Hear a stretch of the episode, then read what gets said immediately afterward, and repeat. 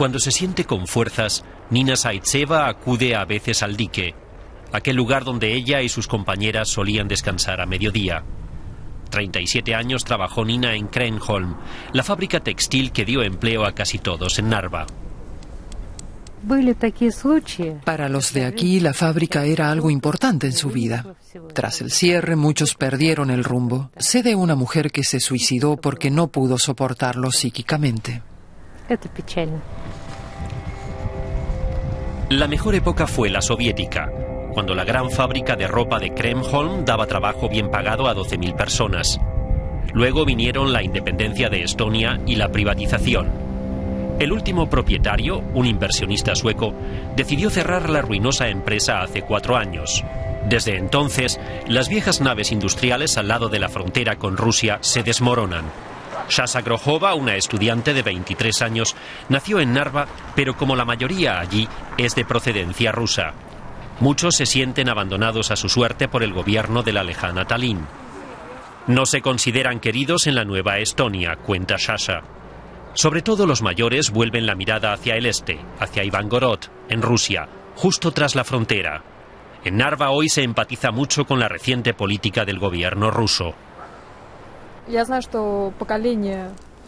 Mi abuela y todas sus amistades se pasan el día viendo la televisión rusa.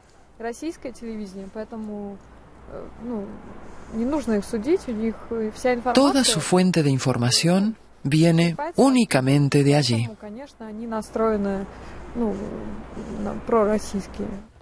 A pesar de las malas perspectivas, el alcalde de Narva, Eduard East, sueña con un futuro dorado y grandes proyectos, en especial para la antigua fábrica textil. Crear allí una nueva zona residencial y comercial, como en Berlín, Londres o Nueva York. Estoy seguro de que saldremos adelante y a nuestros habitantes les irá bien. Aquí viven 62.000 personas. Narva es la ciudad más al este de la Unión Europea.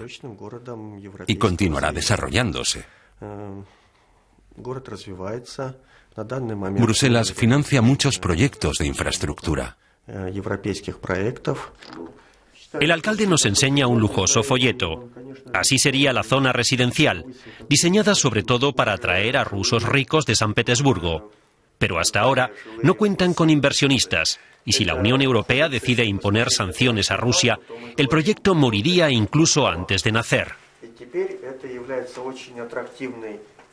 Nina Saitseva apoya la política exterior rusa, comprende la intervención en Crimea y está de acuerdo en que la península vuelva a pertenecer a Rusia.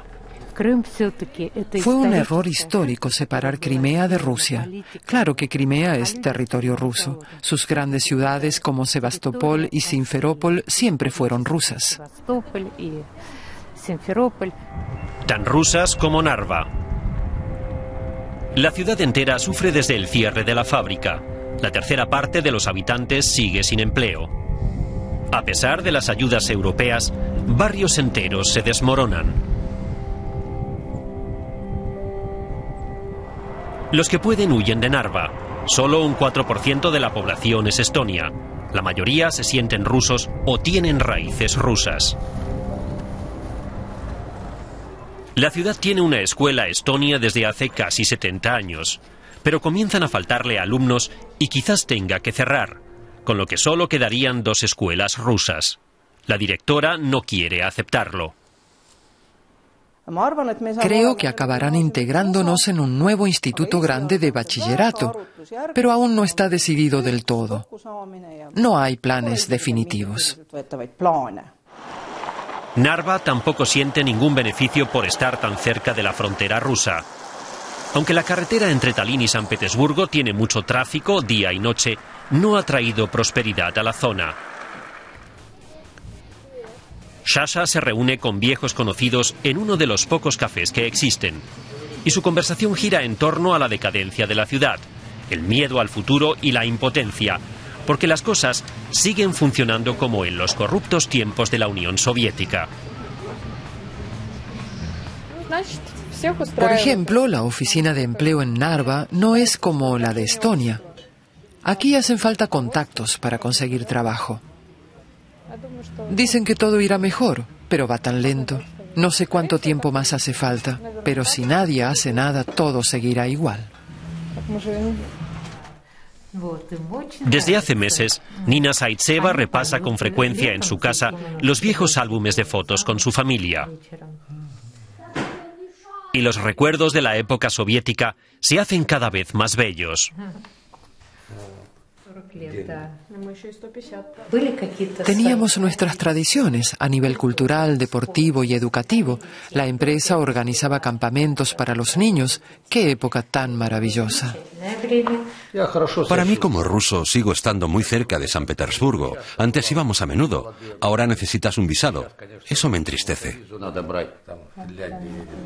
Siguen sin sentirse a gusto en la nueva Estonia, pero tampoco quieren salir de la Unión Europea y regresar a Ni con unos ni con otros, según nos cuentan. La frontera entre Estonia y Rusia discurre entre estos dos castillos. Nosotros somos como el puente, dicen muchos rusos de Narva. No somos ni de un lado ni de otro, estamos justo en el medio.